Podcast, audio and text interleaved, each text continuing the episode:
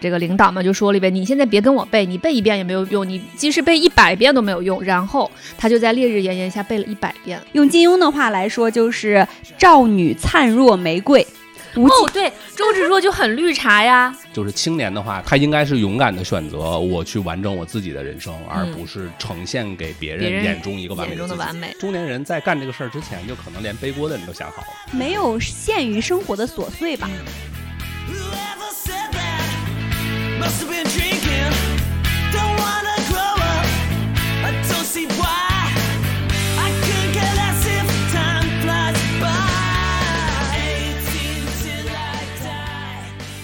Hello，大家好，欢迎来到狼狗时光，我是主播欣欣，我是小冉，我是扎克。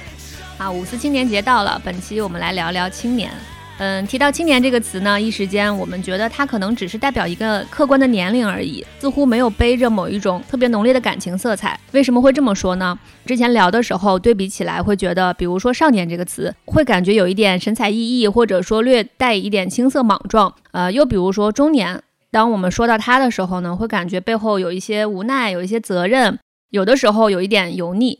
所以，只有“青年”这个词，在当代我们好像没有因为一提到它背后就带着某些感情色彩。那你们觉得青年是多大年龄段可以被称为青年？好像没有一个很明确的界定。对，所以其实我们这一次呢，是想通过聊一聊我们心中特别典型的文学或者影视作品中的青年形象。来框定我们心中什么是青年人，或者什么是当代青年人。嗯，什么是当代青年该有的样子？嗯，我们今天录制的时间呢是在五月二号，这个节目计划是五月四日上线，压力提前给到剪辑扎克老师。所以我们这样吧，我们先来一轮这个典型的文学和影视形象的推荐，那就扎克先来。啊，行啊，因为刚看完这个《平凡的世界》，当时听到“青年”这两个字的时候，我真的是第一时间马上就想到了孙少平，并且有且只有这个人。你让我想第二个，说我心中典型的青年的形象，我想象不出来第二个。为什么？我觉得两点吧。第一个是他在有他哥的孙少安的这个对比的情况下，他在做出人生重大选择的时候，更偏向于冒险，实现自我价值。而不是像生活或者他呃本身家庭可能家里条件当时是不太好的，但是他却没有像这个生活的现实所妥协。就我宁可去工地上搬砖，他真的是工地上搬砖了，我也要通过某种途径实现我自己的理想和抱负，以及我人生当中我认为应该有的价值，而不是我在没有做这些尝试和努力和冒险的时候，我就向生活所妥协。这是他在个人选择上的一个，我认为非常典型的青年的特征。但是他哥孙少安就完全不是，他哥他哥每一次的选择一定是以一个家里边顶梁柱的那个角色、那个身份和那个定位给自己去做选择的。所以顶梁柱不配做青年。当你要顶这个梁的时候，你的生活或者选择上必然会面临着很多的无奈。这个没有好坏，也可能就是因为孙少平有他哥顶在那儿。他才可以去当一个青年，像一个青年那样去做选择。所以感觉青年是被保护的，他很要有人保护他，他有后盾。嗯，对。你比如说他在上学的时候，就他们家是很很穷的，真的是穷到吃不起饭。然后他们当时那个学校里边，在这本书最开始的时候就描述了第一个出场的人物就是少平。然后他在学校里边吃饭，他们学校里边的饭是分这个一二三等的，就甲乙丙。他连饼菜都吃不起，他要每次都等同学们都吃完了之后去盛那个菜汤。当时在文革，文革大家都不上学了，没有书可读了，但是他依然会去四处去借书，包括跟他后来的女朋友田晓霞，就是在那个时候结下的这个很深的友情，就是他们每每周田晓霞会把他爸的报纸拿来给呃少平去看，就他从来没有放弃过学习，他觉得我不会过那种面朝黄土背朝天的生活。好像他在跟整个时代、他周围的环境在做抗争。我觉得这个行为很摇滚。哦，对，很摇滚，就是就不妥协嘛，就不妥协。对，其实我我当后来还还有第二第二件事就是这个少平毕业之后，就家里很需要一个劳力去这个维持家里的生计，因为家里边一大家子人。毕业之后，先是在村里边教了一段时间的书，教书的生活结束之后，他选择了去到城里边去更大的世界。我如果是我的话，我也会这么选。就我我我会我在他身上看到了一些我自己的影子。他来，他得到来自家庭的支持了吗？呃，他的家庭从头至尾都，他的所有的家人都给我一种很很温暖的感觉，都是虽然有些你做的决定我不理解，但我尊重。哇，这个很好感人呀！就是这样的家庭，真的又有这个宽容的环境，然后又有爱的支持。对，所以成就了我心中的一个最典型的健康的青年的形象。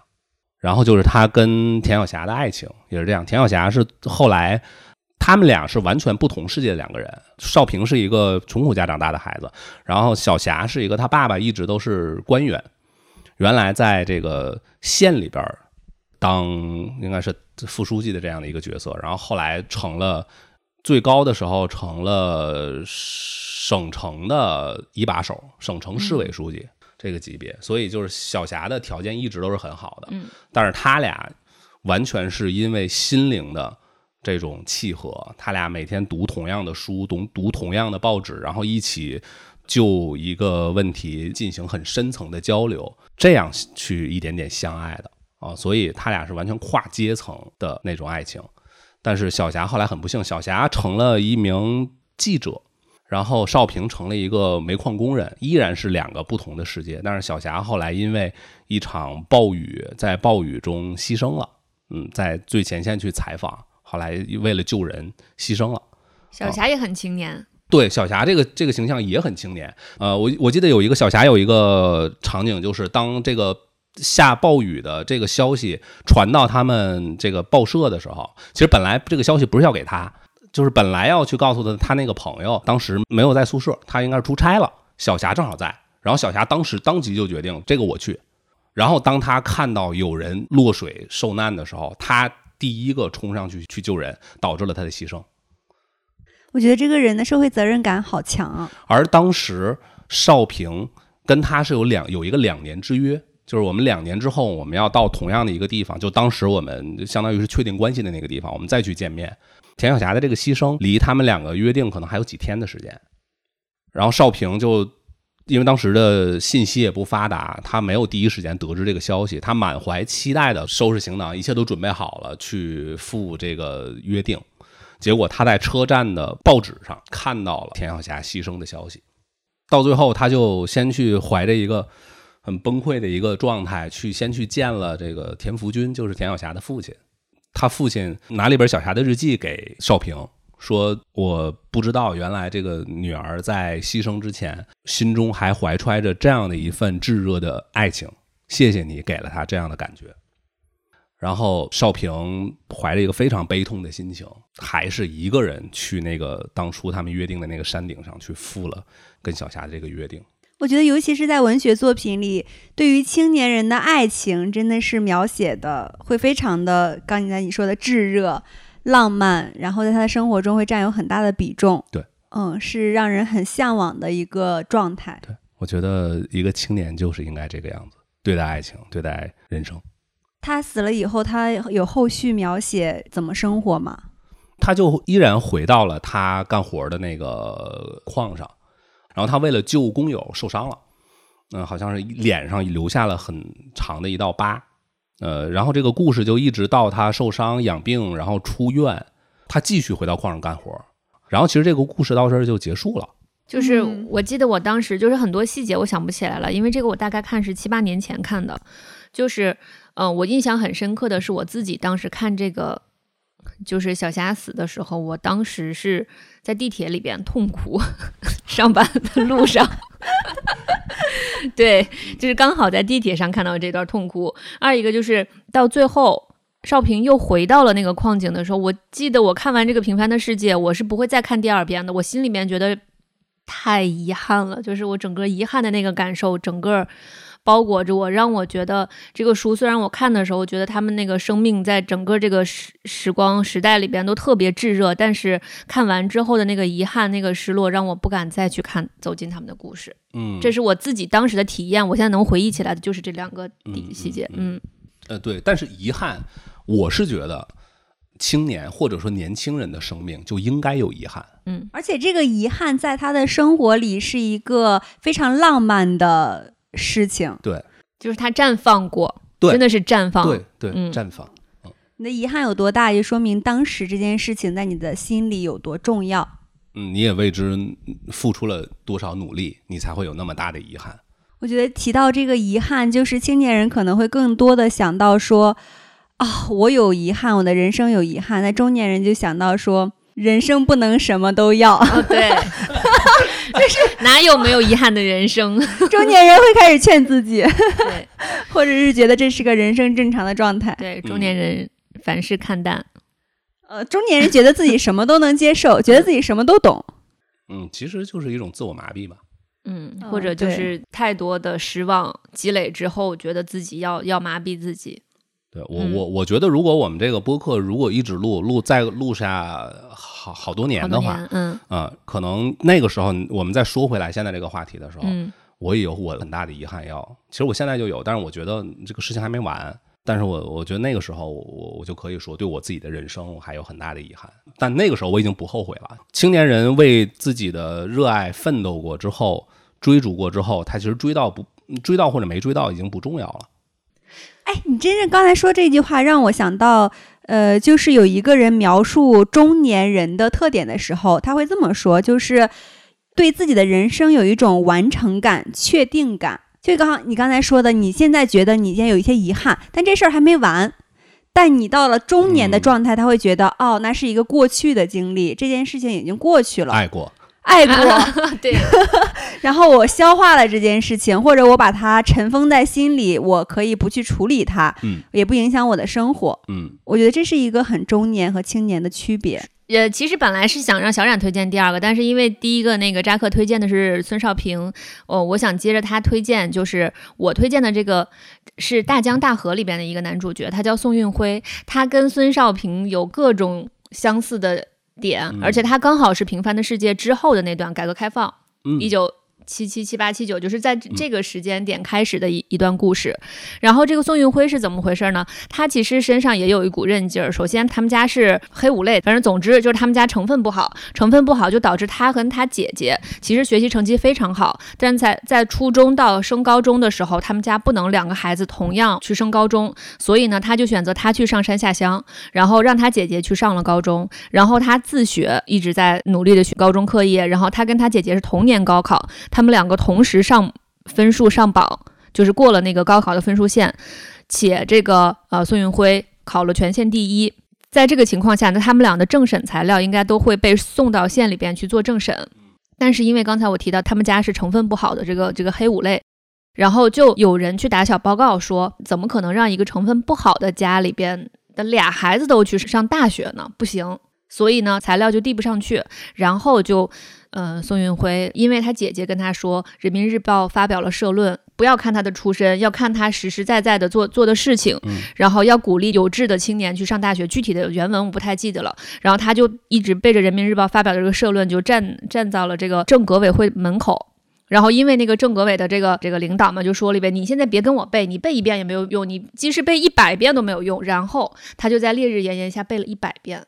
就是《人民日报》一九几几年发表社论，当代大学生不要看出身，要看什么？要看什么？就是鼓励青年都去报考大学。嗯，大概大概就是这样一个类类型。就在这样的情况下，对，特别轴，就是非常轴的这个这样典型的一个一个形象。而且因为他背了一百遍，然后就也不是感感动了吧，就是就是让这个这个这个有一点官僚的这个主任就觉得，哎，这孩子可能也是真的太想上学了。嗯，就把材料递上去了，但最终的结结果是他跟他姐姐只能有一个去上学啊，好遗憾。对，然后因为他考了第一嘛，我记得当时是因为考考他考第一，而且他姐姐编了个谎话，最终的结果是先他先上大学，但是他他先上大学之后，他因为家庭条件也特别不好，然后他上大学之后，他也没有像别的孩子一样，我我上了大学，我开始接触一些什么文艺体育事业，他不，他就是天天看书。因为他是因为看书看《人民日报》上来的，所以他继续坚持一直在看《人民日报》参考消息这样的党政类的报纸，然后了解了很多国家大事，然后了解了很多国家刚制定下来的政策。这个对对整个社会和国家的了解，在他后来的人生道路上给了他特别多的呃输入。就是因为当他毕业之后到了一个叫那个金州化工厂的，然后他因为他了解很多。国家的政策，国家在什么方面要开放了？他要开放合资了。他做的每一步，无论是推动整个组织去换一个零件，还是推动一个整个组织要去建新的厂子，他都是非常大胆的，并且因为他非常深度的在钻研很多事情，就让他的每一步。其实就好像是一个小镇青年，一个凤凰男逆袭的故事。他第一部基本上是这样的一个故事，就是大家看得到他的开挂人生，就是他因为上了大学，然后慢慢就走出了自己的辉煌。但是就是这样一个人呢，我为啥推荐他？就是一方面就是他自己看到这个，他一一方面开挂的人生，但其实在他整个所谓的开挂人生的里边，因为他是个青年人，他还是会有的时候。过于的这个呃莽撞，或者说他因为觉得这个事情是对的，我们组织为什么不推进这个 A 方案，非要坚持 B 方案？可能这个 B 方案是有各种人的利益在这里边，那我就一心我自己一心为公，我要坚持推进这个 A 方案，然后在推进的过程中，啊就。就一开始他从那个金州化工厂出来之后，要去调到一个叫东海的一个项目上。他刚去之前，因为在金州化工厂有一些乱七八糟的事情，就导致了他调离这件事情呢有一点点耽误。然后等他真的调离到了东海化工厂的时候呢，国务院下发了一个通知，就是要压缩基建。整个东海的人就会觉得，就是因为等你宋运辉，才导致我们这个项目没有报上去。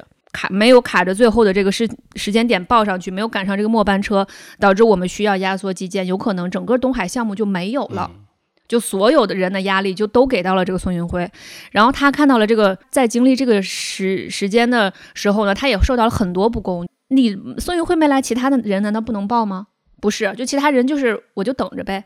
就大家其实都是在所谓的啊等靠要，对，等靠要，就是这个等靠要的思想，然后把这个锅甩给了这个宋运辉，然后宋运辉那没办法，他接到了这个呃国家压缩基建的这个大的方针政策，他就只能说我改方案，改方案之后我要继续上报，上报一次两次上上报不了，他最后就想到别的办法，找到了这个上面的一个司长，也是通过了当时那个跟人民日报被人民日报社论一样的那个轴劲儿，在人家那个打打网球的这个地方等人家，最后。把这个方案呈报上去，最终他拿到了国家的这个政策和资金，但是在这个东海项目正式成立的时候，有四大厂长，他是最末的一个厂长，就是因为他之前的这些事情，呃，让他被穿小鞋了。这个就是他一心为公，然后他在争取很多利益的时候，会即使有人提醒他说你现在这样，最后你有可能会会受到不一定很公正的待遇，但是他。最后看到了整个这个项目下来了，他心里就会觉得，虽然我是排最末的一个厂长，嗯，心里肯定有失落，但是他依然是坚持说，我做了一个对的事情，我让这个东海的项目继续推进了，我帮助这个祖国的建设添砖加瓦了，他是这样一个形象。所以当时我听到青年这个形象的时候，我第一想到的就是这个 宋运辉，而且我记得当时我看这个电视剧的时候，就是宋运辉这个形象给我留下一个特别。深刻的词让我知道了什么叫克己奉公，就是克己，就是他一直在抑制自己的利益，就他很多时候在自己的利益和组织的利益发生冲突的时候，组织的利益永远高于自己自己的利益。我觉得这一点真的是那个时代才会才会有，嗯，现在倒不是不至于说没了，但是确实。也跟没敏感发言，但不是真的，就是像比如说，现在我在很多大的组织里边，就一些成熟的组织里边，确实很难有，就很难有。但是在一些刚初创公司，比如说我们公司，嗯，对，就是还是能看到有一些人会有那种组织的利益更高，在这个情况下，那那我们要向组织妥协。但是这个妥协呢，好像又不是像咱们从小到大受到的，就是说哦，家长说的或者老板说的就是对，他还不是这个劲儿。就是我看到整个大的集体的利益，它更它更高。如果能推动集体的利益，那最后其实，在一些没办法的情况下，我需要有一点点妥协，那我可以妥协。但是我心里面会觉得很开心，因为我的妥协或者我的推动，让这个事情往前进了一步。嗯，我知道我我是怎么当成这个吉普赛人的了。你没有进过正规的组织，嗯，对，就是 也不是，不能真的是小冉，小冉一直在，就是这几期节目，小冉就见缝插针的要。上一期是我说我什么？哦，你一直没有工作，对，没有正经工作，对，嗯，对，反正我心里看一个中年人的刻板印象多么可怕。就是我心里边特别典型的这个印象，就是如果让我推荐一个人的话，就是宋运辉。然后我也特别推荐大家去看这个。这个大江大河，对，嗯，真的就是我他受到的委屈，我刚才呃说的那个穿小鞋的那个委屈，只是我展开讲的一个，他有无数次这样的委屈，就是他是那个推动最积极的人，但是最终下来之后，他会被他好像看中的那个领导摆了一道，他也有可能被同寝室的室友摆了一道。嗯，好像今年很容易背锅，对就是今年非常的中二，然后为了自己的事业，就是可以牺牲自己，牺牲所有，很容易被人我我觉得是因为青年有一个特质，就是打不死的小强，因为他打不死，所以老挨打。你像中年中年这个还没拍上，他就已经装死了，就躺平了，就不不存在这个问题啊。或者跟那个拍子站在一起，不会让自己对对，或者是自己就来我我来拍。对对对。嗯你说的这个经历让我想到《人世间》里头的那个周秉义，啊你们看过这个电视剧吗？没有看，听说每一季都要哭，我就没敢看。对 我是我是准备看看那个，我泪点太低了那个书，嗯，哦，原著好像细节更丰富一嗯点，对对对对跟电视剧有一些区别。周秉义也是一个这样的好官，嗯里面没有描述出来他受到了很多的排挤，但是他也是把自己所有的时间精力都奉献给了一个又一个的为国为人民的项目上。哦，就是他们家的大哥，对，大哥，就是我看很多片段，就说他他孩子没有了。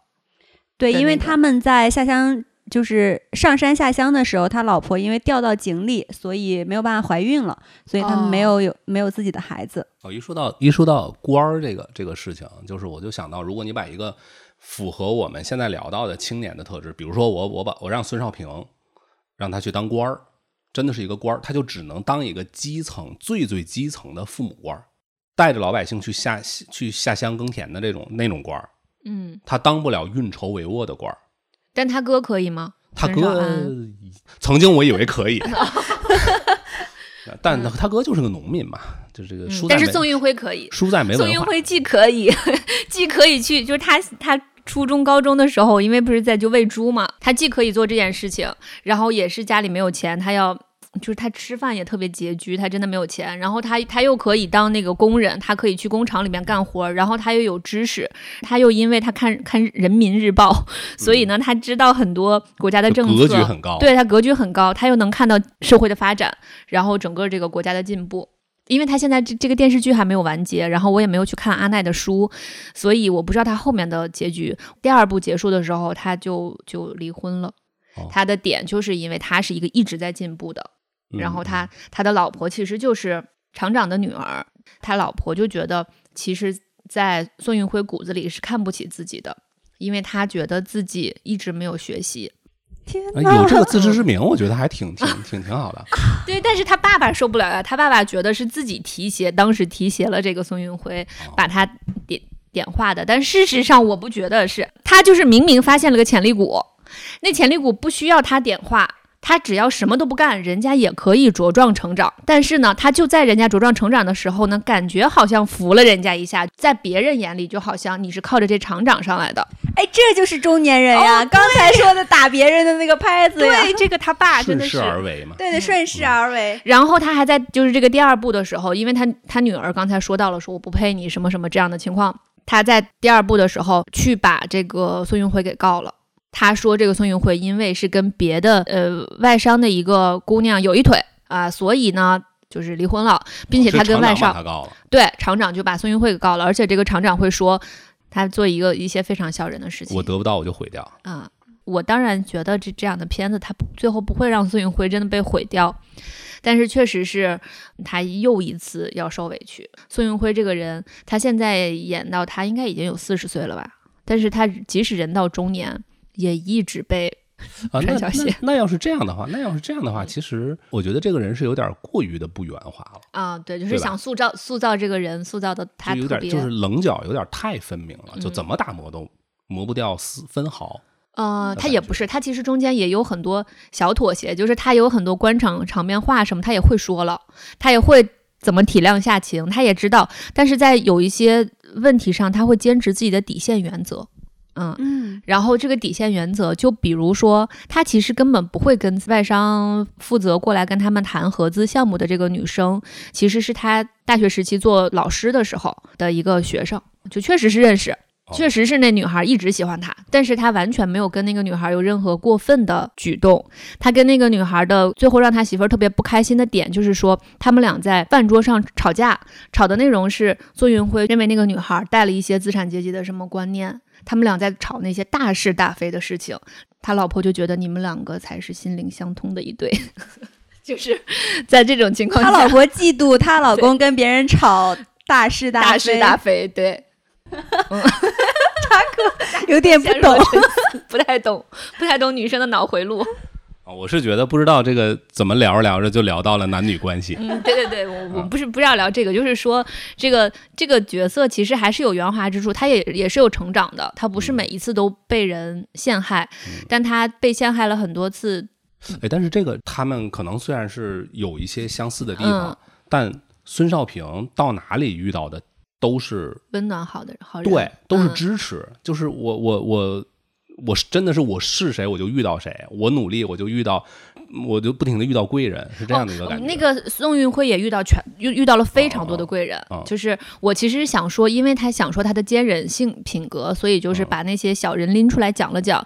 他遇到了很多很多的贵人，才让他才成就了他，无论是一把手也好，还是已经过去的一把手也好，就那些贵人喜欢他的点，也都是喜欢他真的韧劲儿，而且是喜欢他真的干实事儿，而且他能把那些看起来对他不是很利的人，能变成他的贵人。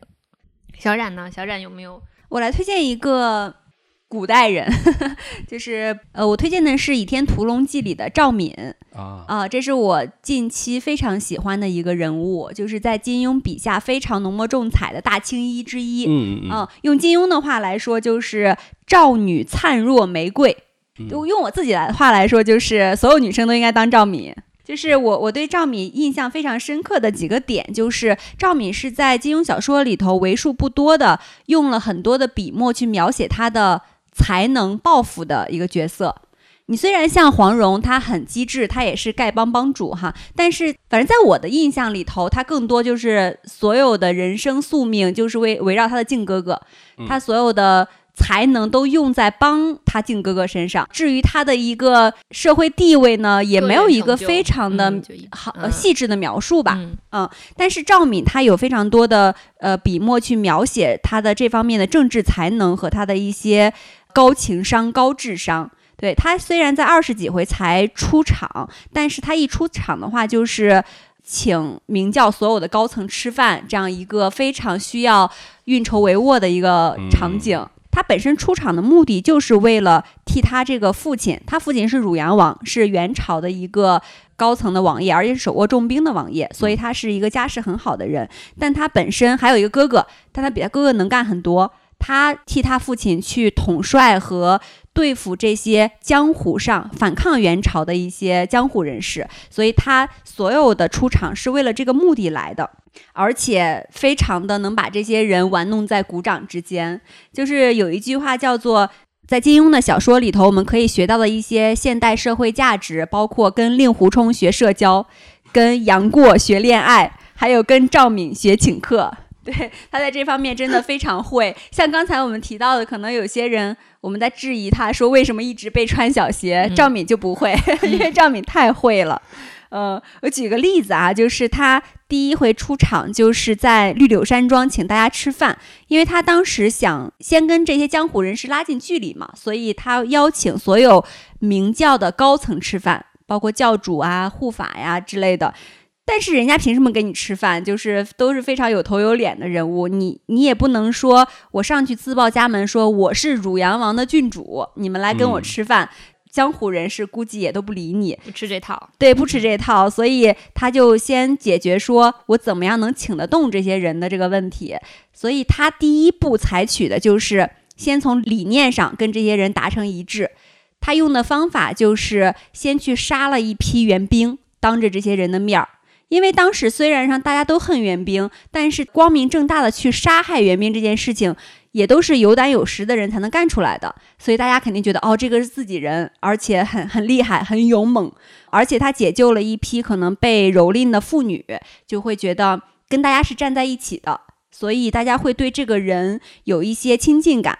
然后另外一个就是达成理念一致之后，他会展示一下自己的实力。就是虽然我们是一派人了，但你算老几啊？我得让你看看我的实力。他就让自己手下的小兵，就是当时叫做神箭八雄，去射杀这个援兵，然后就是箭无虚发。别人看到就会说，哦，他手下的小兵小将都这么厉害，那这个老板肯定特别厉害。对这个人非常的好奇，这样就会觉得，既然是我们自己的人，而且江湖上有这么厉害的人，就会非常的愿意说，我来见识见识。所以这就是他用来请，幸亏不是每一个女生都是赵敏，已经已经受到了抵触。然后他这个解决了请得动的问题之后，还要解决在哪儿吃饭的问题。作为公务员的扎克，应该会经历过这种类似的问题。嗯，就是因为这些人呢，首先是领导，嗯、他就不可能会在一些很奢侈或者很光明正大的一些铺张浪费的地方去吃饭嘛。就是首先场面上觉得过于的张扬，而且呢，这个明教本身它就是崇尚节俭的一个教派，所以这些人呢，你肯定不能选太好的。但是人家毕竟是领导，你也不能选太差的。嗯所以当时赵敏就选择了一个叫绿柳山庄。你听这个名字就非常的会所，对，因为很文雅。是一个农家乐会所。嗯嗯嗯，这个名字你听起来非常的文艺，但它确实是在一片山水之间，你需要稍微走一走，不用吃太多苦。但是你走进去之后，属于一个呃柳暗花明、藏在深山里头这样一个山庄。但是呢，它就是一个农家乐，就是你抱到皇帝那里去，你也是吃了一个农家乐，嗯，对就是进可攻退可守，不违反八项规定。对，不违反、对，对，所以就又非常特别，又不算是特别奢侈，嗯嗯，就可以看出他这个请客的一个智慧。而且你说到他请客，就不光是政治上的请客，他跟呃张无忌第一次见面的时候也是请他吃饭。当时他已经对人家有意思了嘛，然后但是张无忌对他还属于这个略有好感的阶段，所以他请张无忌去张无忌附近一个苍蝇馆子吃饭，因为本身呢他是一个郡主，张无忌呢就是一个没爹没妈的孩子，然后又是出身当时啊不是特别好，所以他增加自己这个可获得感，让自己觉得嗯，你努努力就能得到我哟。好会啊！然后本大小姐就是非常的，就是平易近近人，人嗯，可以吃苍蝇馆子。对对嗯对，然后他也没有那些偶像包袱，说你吃火锅就弄得一身味儿，然后卫生纸摆一地，然后让你觉得非常不雅或暴露自己的食量等等，他没有这些。呃非常小心眼儿的小心思，嗯然后他就只选了选了这样一个小小馆子，然后他都有那么大的大那么大的 大心眼儿、小心眼儿了，还在乎其他心眼儿吗？啊，这个心眼儿是一个大智慧，嗯，就是这个女生因为充分自信，嗯她不会觉得这些细枝末节会影响这个男生不喜欢我。嗯她说没有人会不喜欢我。对，然后这顿饭果然就吃的非常的拉近两个人的距离。嗯嗯，因为你在一个锅里吃过饭了，你就是交换过口水的人。嗯 然后这个两个人吃完饭，就是确实。呃，距离就会变得很近，然后心理上的距离也会变得很近，有一些原来的成见和偏见也会稍微的放下一点，这就是他请客的一个智慧。就是说回来，他本身的这个政治才能，在这个书里头会有一段描写是这样说：就张无忌问赵敏说：“你杀过人没有？”赵敏笑道：“现在还没有，将来我年纪大了，要杀很多人。我的祖先是成吉思汗，是忽必烈这些英雄。”我只恨自己是女子，要是男人呀，嘿嘿，我可真要轰轰烈烈的干一番大事业呢。就是他的野心和他的那个政治抱负，真的是非常的赤裸裸的嗯去表达自己。然后他自己本身，呃，武功啊，或者是琴棋书画，其实都是非常强的，非常全能。就他的武功的话，就是因为出身比较好嘛，所以他请了江湖各路师傅去教他武功。而且你在江湖上，他只要但凡看到一个人，哎，这个人很厉害，他就会说：“你来教教我吧。”然后他首先学想到的就是说，我要去学一下这个功夫。有一个特别暧昧的体现，就是张无忌其实当时有一些很厉害的功夫的，嗯然后他就说大概的意思啊，就是说张公子你教教我好不好？然 后张无忌当时给了一个内心的告白，就是这谁扛得住啊？这你受得了吗？社牛，社交牛逼症。嗯，对，就是呃，赵敏她不是像那么刚才提到这个人，她非常的耿直的人，他就是会为了自己去精进本领，去有很多小花招。因为赵敏嗯本身是一个小妖女，对嗯对对，对，妖对女。但她这些都是体现了她的勤奋、她的好学、她的抱负，嗯，他的积累等等。我觉得这是我觉得一个青年人很重要的一个品质。我也非常非常喜欢赵敏，但是我有有一点点不是很喜欢哪一点？看男人的眼光。我主要是不喜欢张无忌，哎，我跟你说，这一点真的是我有点可以理解赵敏。就是渣男张无忌，就是嗯这么多里边，我觉得特他特别渣。对，他他是挺渣的，他跟段誉他爹段正淳有，就是他没有到处搞出自己的孩子来 就是因为张无忌更懦弱。嗯，对，就是感觉张无忌是只要对他好一点点的，他都会留情。对，就是有一个很经典的桥段，那叫什么？就是四女同船嘛。嗯，他自己做梦说我要跟这四个女的都要结婚，是一个非常重要的描述。对，所以他就是像段正淳一样的，嗯但是我觉得这个是有可能啊，是赵敏她最后的，就是赵敏的主动选择。嗯，你可以说是她看男人的眼光，但是在谈恋爱这件事情上，每个人都他会有心里的一个洞。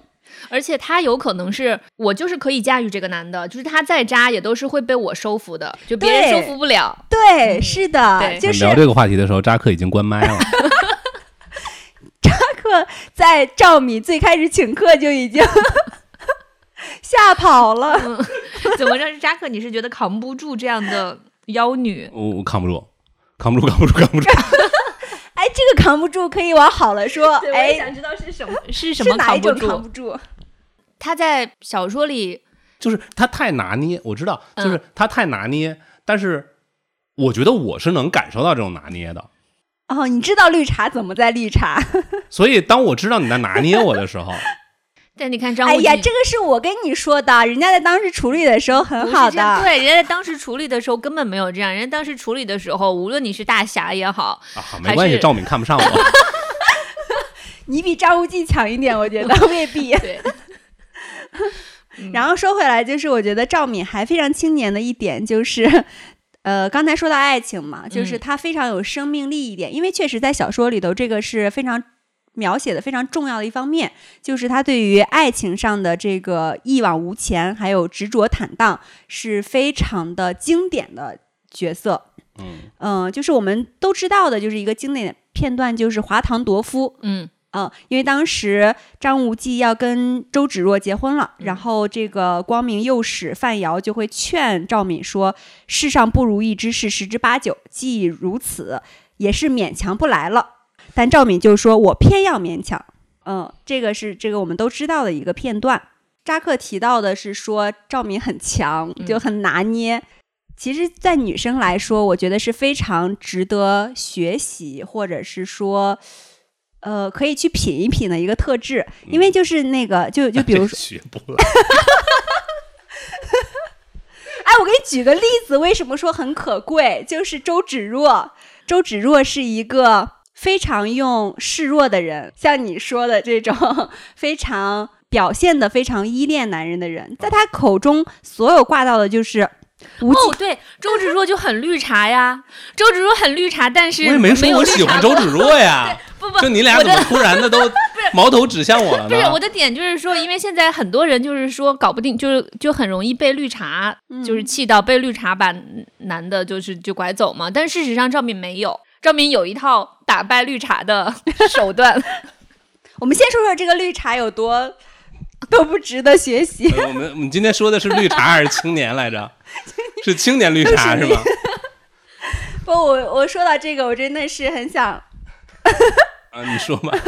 很想就是让所有的青年女性，在追求爱情的青年女性，来就是学习一下。就因为周芷若她是一个从小缺少爱的人，所以她的安全感太差了。所以她在跟张无忌所有的谈恋爱过程中，挂在嘴边的就是无忌哥哥，你爱不爱我呀？我要你发誓你爱我，我要你发誓在日后所有的日子里你要怎么怎么样。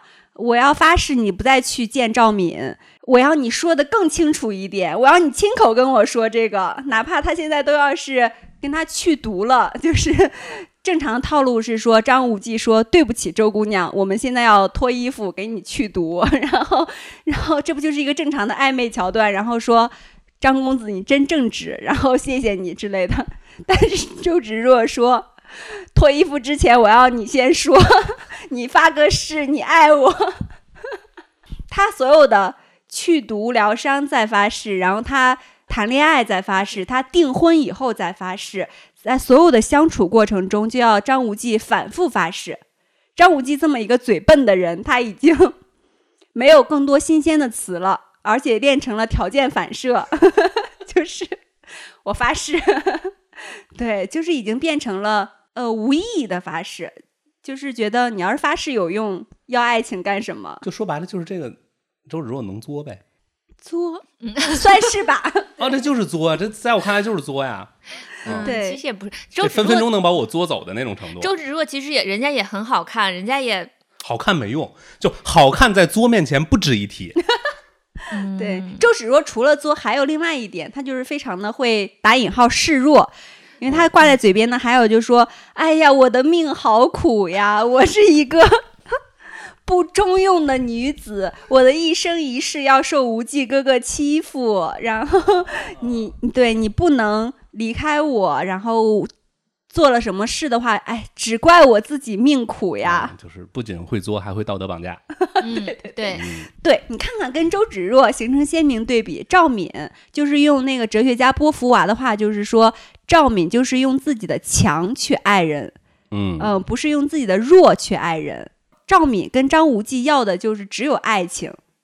你刚才说的安全感呀，包括这个理想抱负，还有社会地位等等，就是我自己都有。嗯，对，我不需要你给我，我只需要你给我爱情。嗯，所以说刚才说看人的眼光，张无忌再软弱无能，再拈花惹惹草，但是他能给赵敏这种心动的感觉、爱情的感觉，就够，他就对他就愿意。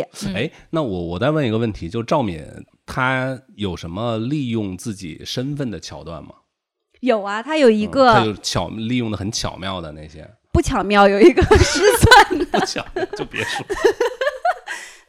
但是就是因为他们当时要去引诱那个金花婆婆，嗯嗯，就反正是金花婆婆要杀害张无忌的义父金毛狮王，夺取那个屠龙刀，嗯，当时就需要引诱张花金花婆婆来雇一艘船去那个岛嘛，这样他们可以潜伏在船上一起去。他就用自己郡主的身份，让当地的 小官儿们给弄一艘船来。那你想，金花婆婆一个江湖人士，就是雇一艘民船或者是破船就去了嘛，然后人家给搞一艘军舰过来，他就无语了。因为权势太大了，他稍微说一个说你给我弄一条小船来，别人就会觉得哦，你一个郡主，我怎么可能给你弄一条民船呢？我要给你个军舰。对对 对，他当时就这是他利用郡主身份在，其实也是为为自己和为张无忌在做的一些事情吧。你你刚才说到这个就是女性青年，然后我又想到了一个，就是这周我刚看完的书，什么书？就是那个《球形闪电》刘慈欣的那个，它里边是林云，她就是属于。她也是高官的高级军官的女儿嘛，嗯，但是她好像就全程就很愣的再去，就我觉得如果论典型的话，林云比赵敏要典型典型，嗯，就是她呃，林云没有那种小聪明，林云都是那种大，因为他是军人出身啊，所以我觉得是是是因为他的军人出身的，就他的军人底色才导致他，但他那个愣和直就已经到了连男人都嗯黯然失色的程度，嗯。无数次为了那个达到自己的目的，哪怕是一件特别特别小的事儿，给我的感觉就是在随意使用自己的身份，确实没有什么。所以他到最后也没有爱情。嗯，哦，赵敏不是赵敏超会谈恋爱，对，赵敏很会。你知道赵敏跟张无忌开始搞暧昧的时候是从捏脚开始的，在古代看了脚你就要对我负责任。你怎么了？对对，金星已经疯狂了。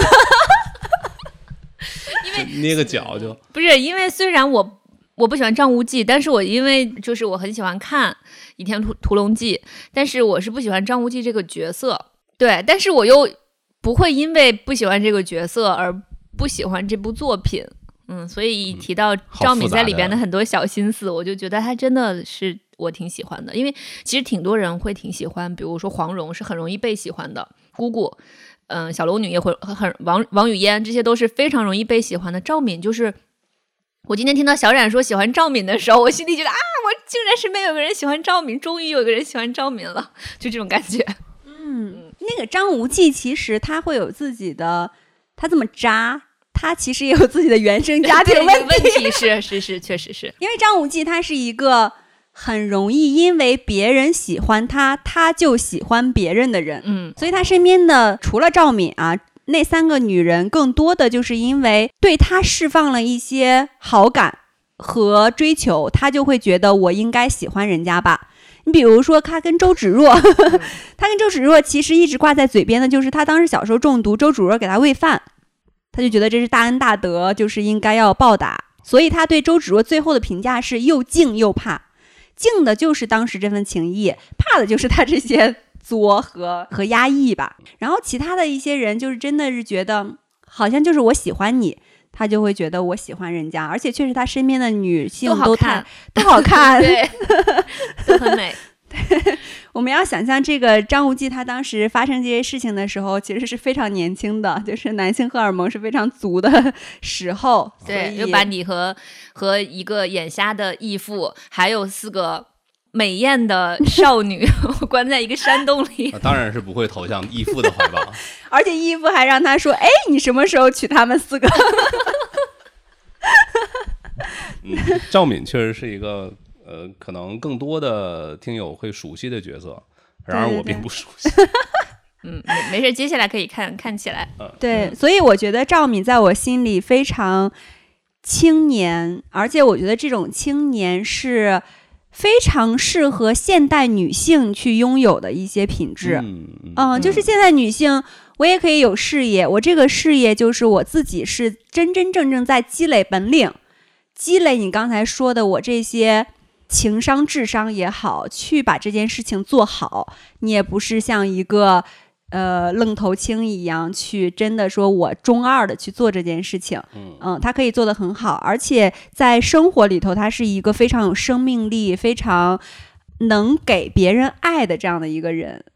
赵敏对张无忌来说，就是一块儿给张无忌输出生命能量的人。嗯，我觉得这个都是他本身非常的有能量，然后本身的非常的自信，才能够做出来的事情。嗯，我觉得生命活力这件事情是青年很重要的特质啊。生命活力，生命活力。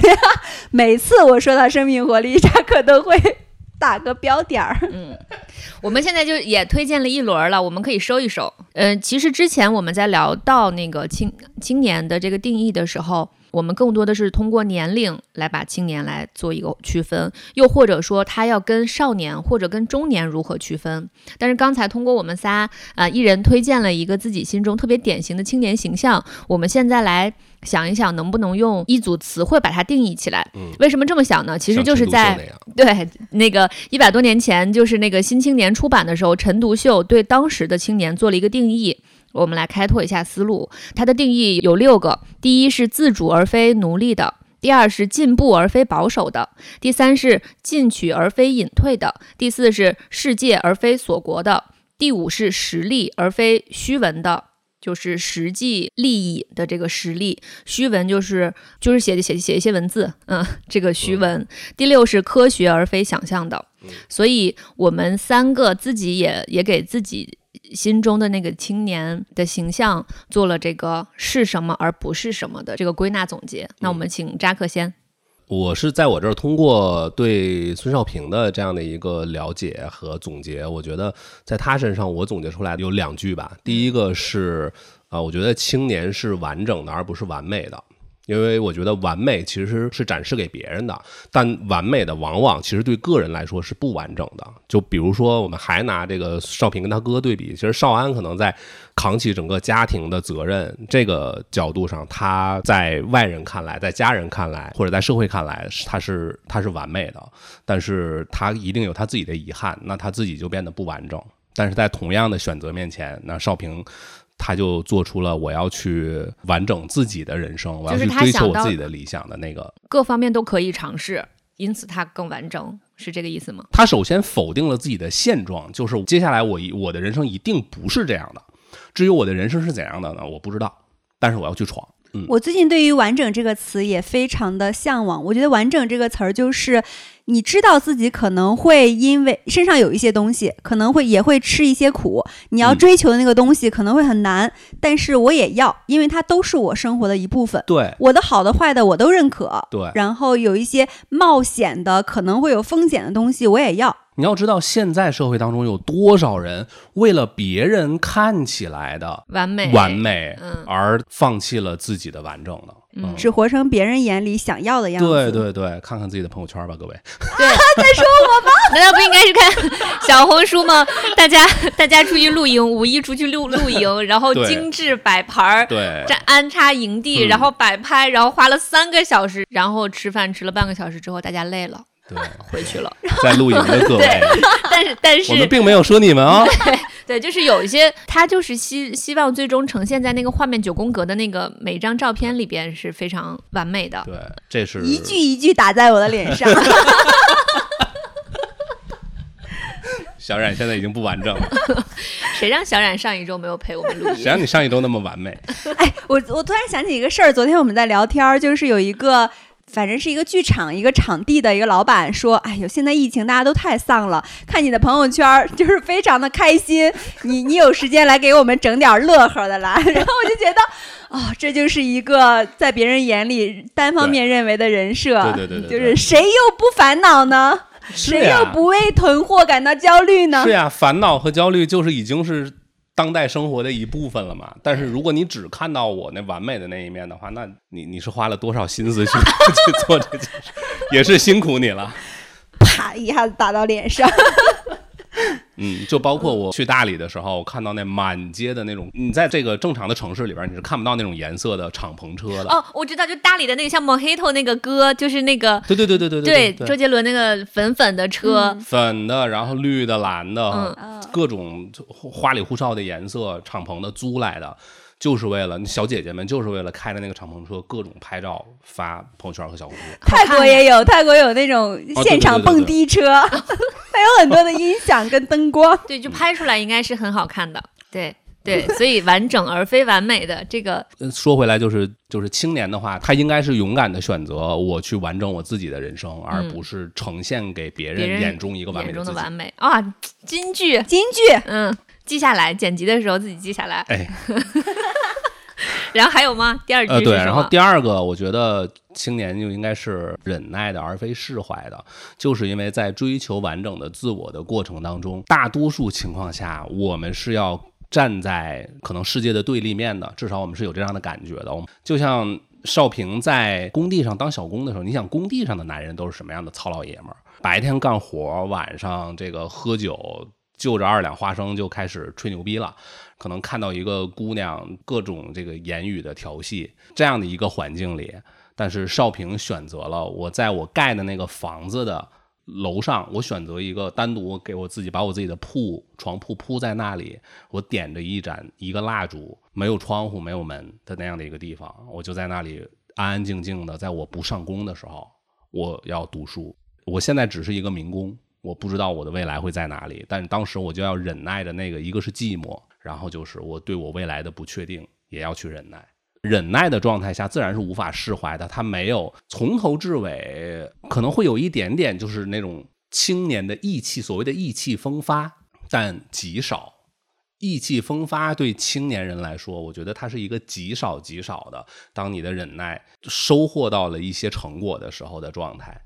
但它绝对不是常态。我觉得非常有场景的一个画面，就是现在我们经常说的，下班以后你就去跟朋友喝个酒，回家看个电视，吃个零食，等等等等，就是这些是非常的舒服的。但也是需要跟你的人性跟环境做斗争的。但是，呃，还有一些人就是选择了在下班以后充电，呃，哪怕是不管是为工作也好，为自己的爱好也好，等等，他会选择去继续刻苦的学习，或者付出自己的时如间。如果我说的这种忍耐是，如果你不具备这样的条件，比如说你每天下班都有人喊你去喝酒，然后加之你的家里边可能比较吵，比如说有孩子，嗯，然后你没有这个条件，我安静下来的充实自己，你没有地方去可去，然后那身后又一堆人喊你喝酒，这种情况下就你就需要去克服或者忍耐一些东西。我曾经试过，就是我在一个饭局的时候，人家在二楼包间里边喝酒撸串儿，然后我自己躲在车里边，一遍一遍的啊啊啊练英语的发音。我在车里边，就那天那天那个时间，我一定要干这个事情。我说你们先吃，我去车里边，然后那我等我上去的时候，一顿饭都吃完了。我觉得那个就是我在忍耐。克制克己。对，嗯，哎，我觉得这个画面还挺感人的。我嗯甚至能想象当时会有朋友在嘲笑你一。定会的，一定会的。对嗯，但是不不在乎，因为你不在乎完不完美，你在乎自己人生的完整，不在乎他们眼中的嗯完美。嗯，所以嗯但那个时候我不会想开一些事情，我没到那个阶段，说嗯我意气风发，我已经一切阶段我都度过了，然后我再回头看，哇，我释完，我释然了。我原谅或者说释怀他们对我的不理解，没到那个阶段，就是无暇去顾及这些。我觉得说的此处有掌声。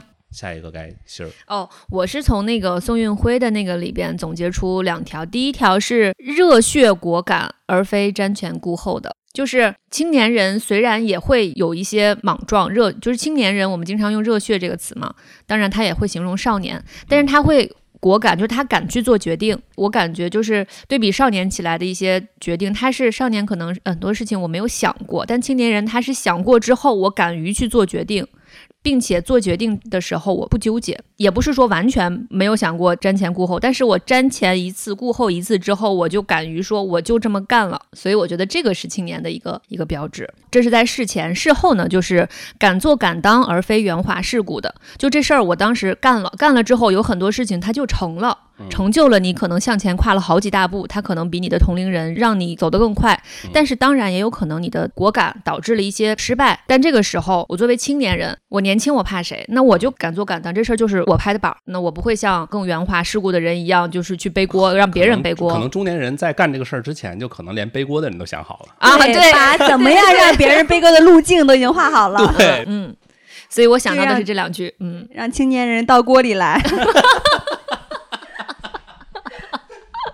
然后我想的两句就是，呃，青年人是有理想抱负的，不是苟且生活的。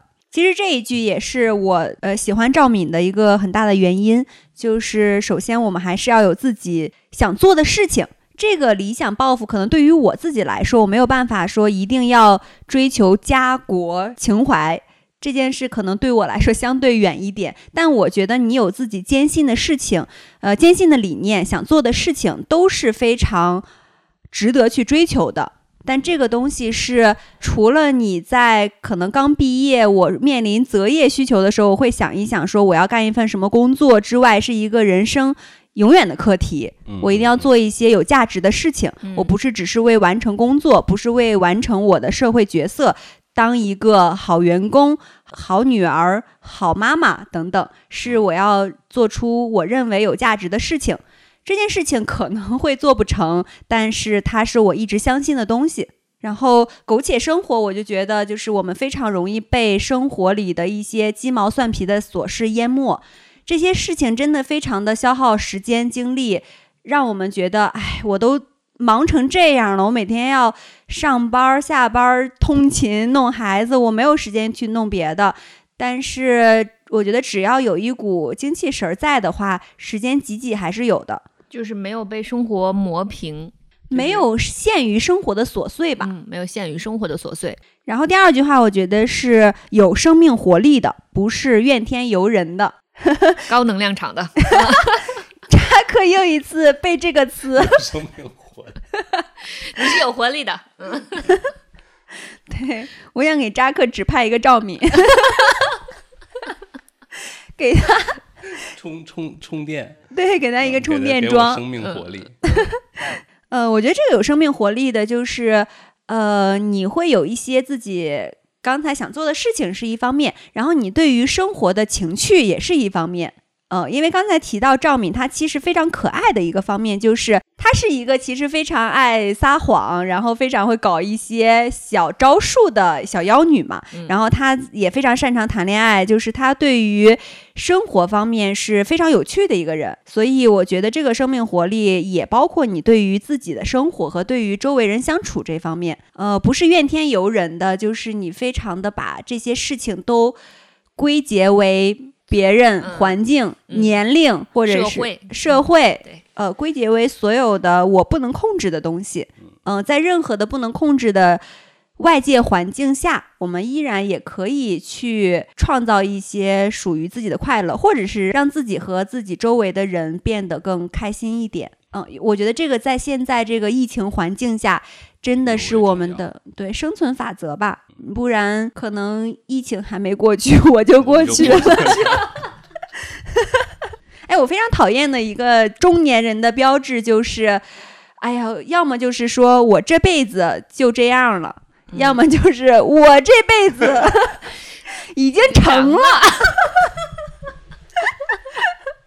对，嗯，对对，我觉得都是青年人会可能会对未来的生活抱有一些未完成感吧，理理想嗯和想做的事。哦，我感觉最近确实是遇到很多人，经常会跟我说：“你怎么还不结婚啊？还不生孩子呀？你看人嘛，这辈子其实就这样。你看我这辈子就这样了。我的想法就是，我如何看着我的孩子怎么成哎，长什么的。你要这么说，还真的挺有趣的。就是小冉刚才说这两种人，要这两种人，他都最后殊途同归，都会教你做人。做人你发现了没？对，你发现了没？嗯，我特别想看看他俩这两种人之间互相教一教。但是这两这两种人估计谁也不服对谁。对对，嗯，还有那种我这辈子就成了的人，就是你就像我这样，你你你也能成，我教你成。哎呦，我前两天我就遇到一个人，就是我想做一件事儿嘛，然后他就跟我说。你这事儿这样干不行啊！然后来喝顿酒，我给你，你要多找我这种商业奇才聊一聊。他确实生意干的也挺好的，但是你这种态度还是让人觉得，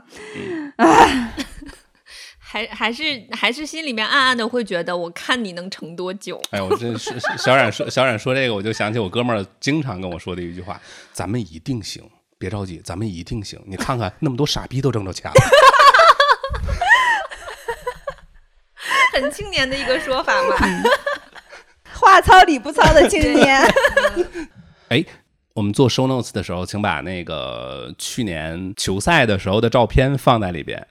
对，其实去年夏天，扎克因为一直在参加我们我们组织的那个足球赛，我感觉场上的中年人们都很青年。对 对对对场上的每一个人都是中年，其实。对，真的是，嗯但非常的热血，非常的少年。嗯我印象很深刻，就是我们有在踢球的时候 P 过一张图，就是用的足球小子那张照片，嗯就是呃，虽然可能大家踢不了全场，就是 但是最终他们以扎也都基克为首，基本踢了全场。对嗯扎克是我们的技术主力，就是他还是很猛的，但是我觉得就是。